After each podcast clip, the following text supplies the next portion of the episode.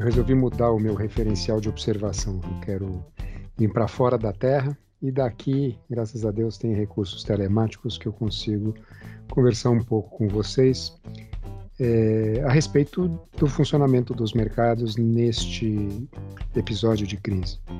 A primeira coisa que dá para ver aqui de longe, e isso é bastante claro, trata-se de um desarranjo, de uma desestruturação transitória, passageira.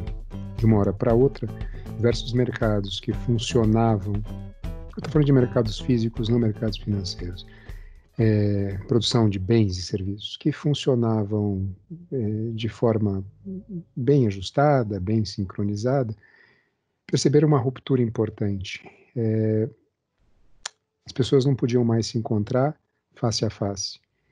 A oferta em diferentes mercados, em diferentes situações, que dependia de pessoas trabalhando, produzindo bens, serviços, ficou inviabilizada, porque essas pessoas tiveram que ficar nas suas casas. Isso é uma coisa é, que, acontecendo de uma hora para outra, vai trazer mesmo falta de produto, dificuldade logística.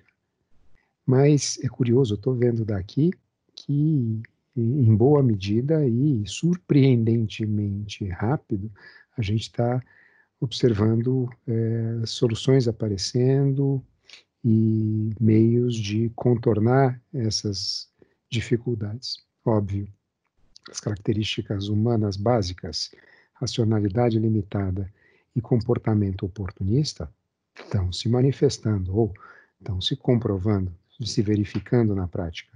Tem gente que, mesmo dentro dessas situações difíceis, quer bancar o espertinho, levar vantagem em cima dos outros. Mas daqui, quem está de longe observa para isso e não vê nenhuma diferença. Isso acontecia antes do Covid e está acontecendo agora.